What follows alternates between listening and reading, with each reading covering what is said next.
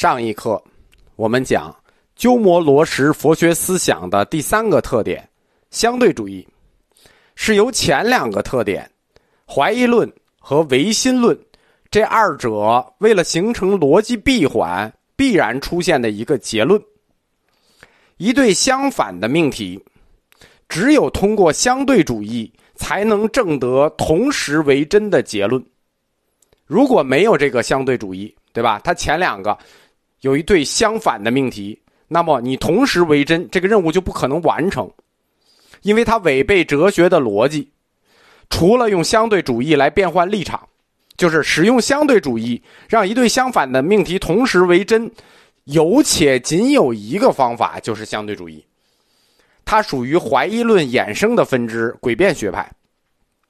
比如说，万物皆是有名无实这个命题。就是万物只有名称没有实在，万物有名无实这个命题，你反过来，万物皆是有实无名，就是万物只有实在没有名称。哎，只有使用相对主义，才能让这两个相反的命题都为真。按照相对主义的原理，既可以宣布一切命题都是真的，也可以说一切命题都是假的，也可以说真假都能同时成立。也可以说真假都不能成立，对吧？你使用相对主义，你的空间就很大，你想干什么干什么，都是真的，OK；都是假的，OK；真假都成立，OK；真假都不成立也 OK。这就构成了大乘佛教中观学派真俗二谛的哲学理论基础。你怎么跟中观辩论？我一再说不要跟中观辩论，你没法辩，他全占。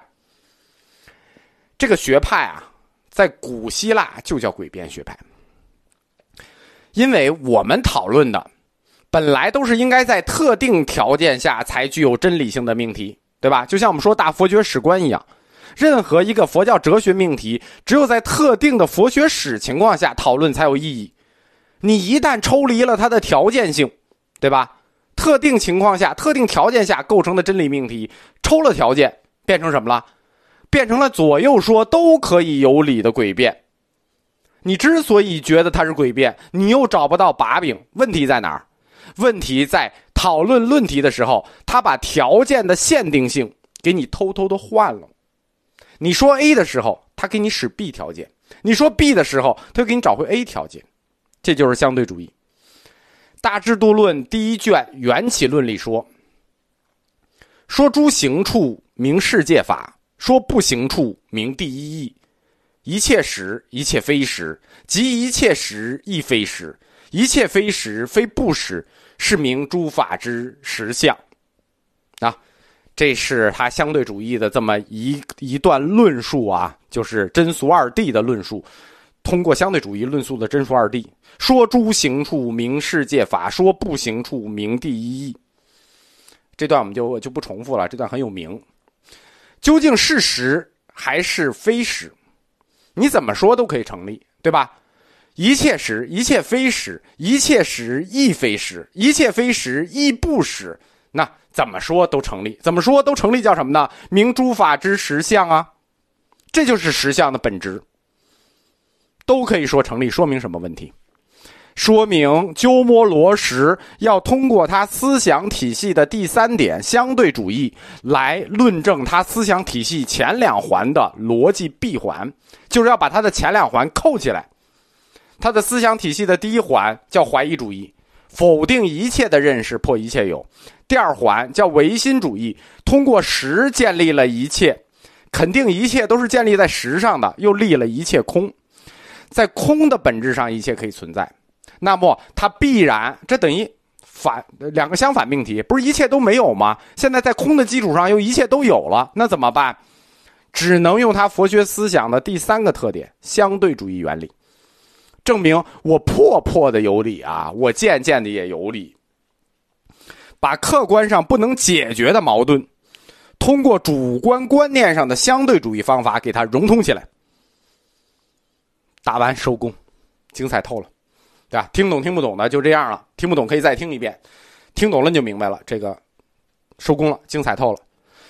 鸠摩罗什的思想体系庞大严整，讲完了以后你都会觉得真是叹为观止。怎么想出来的？前后照应，一环一环，逻辑性极强，几乎没有破绽。我们说啊，如果不是西方哲学发展到今天了啊，我们倒退个几百年看，不可能看出破绽来。啊，逻辑性极强，对吧？第一环破，第二环立，第三环相对主义把它揉在一起，你怎么破它？你破不了的。所以汤用彤先生说：“十公之学，其深难测。”那真是深不可测。在西方哲学里头啊，相对主义它是有一个孪生兄弟的。就是你只要谈相对主义，它就有一个孪生兄弟叫折中主义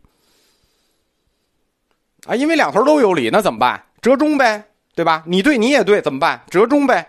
相对主义的孪生兄弟就叫折中主义，西哲叫折中主义。那回到东方哲学也一样，相对主义落在鸠摩罗什所阐述的哲学体系里，就是鸠摩罗什的折中主义，叫什么呢？嗨，就叫中道。佛教说中道，中道是什么？西方哲学的折中主义，或者叫中观。中道，哎，老说中道，中道，终于知道中道是什么了吧？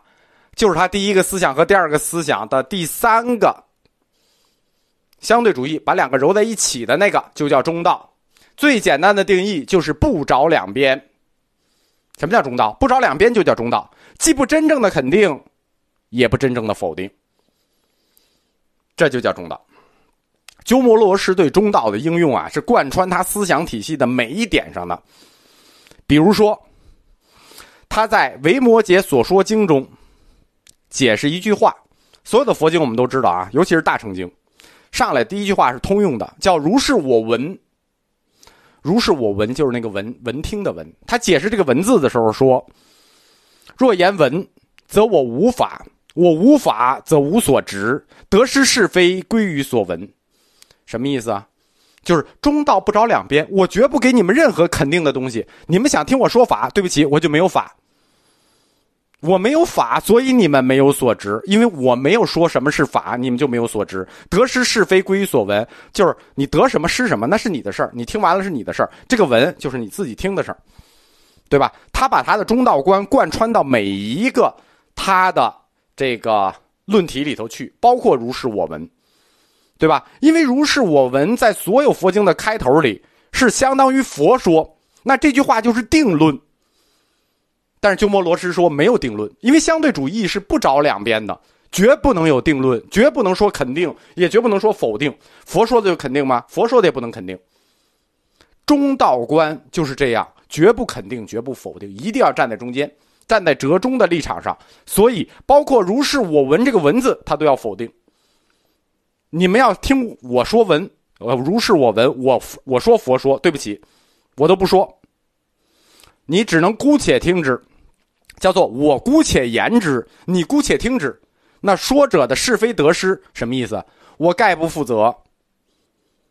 哪些是真的，你们自己选吧。这叫做彻底的中道观。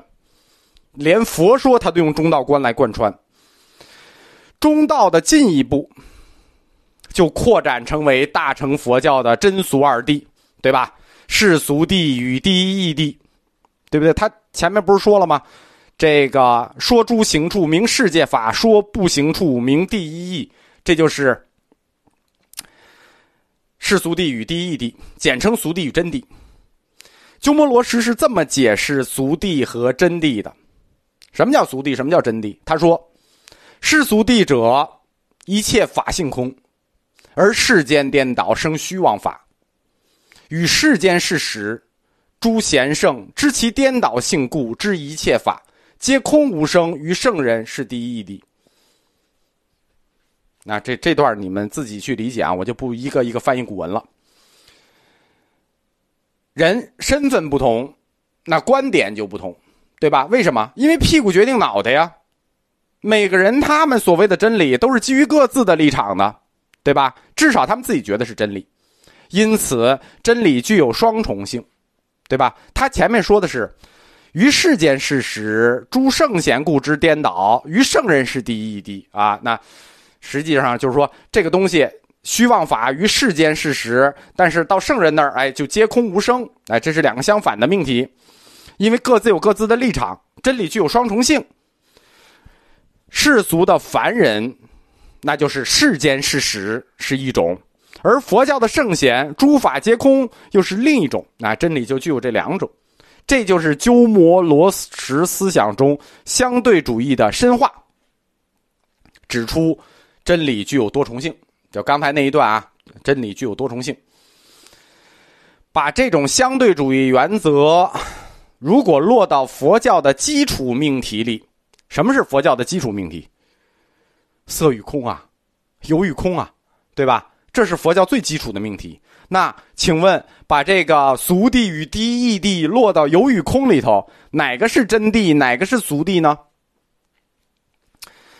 一般会认为啊，就我们一般认为，世俗间就是俗谛呗，出世间就是真谛呗。No。鸠摩罗什说：“说有或实是世俗，或实是第一义；说无或是实是世俗，或实是第一义。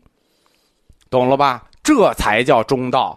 大家中道的都不彻底，鸠摩罗什老师中道的才彻底。这叫完全的相对主义者。我们一般认为有就是俗谛呀，无就是真谛呀。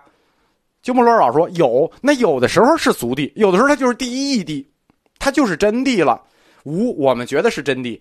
鸠摩罗什说不，他有的时候他还是俗谛呢，对吧？他就是绝不靠两边，绝没有肯定。嗯，他用的这个实或实的这种句式，就是说实是世俗谛，实是第一谛。他想要干什么呢？对吧？就是要模糊选择。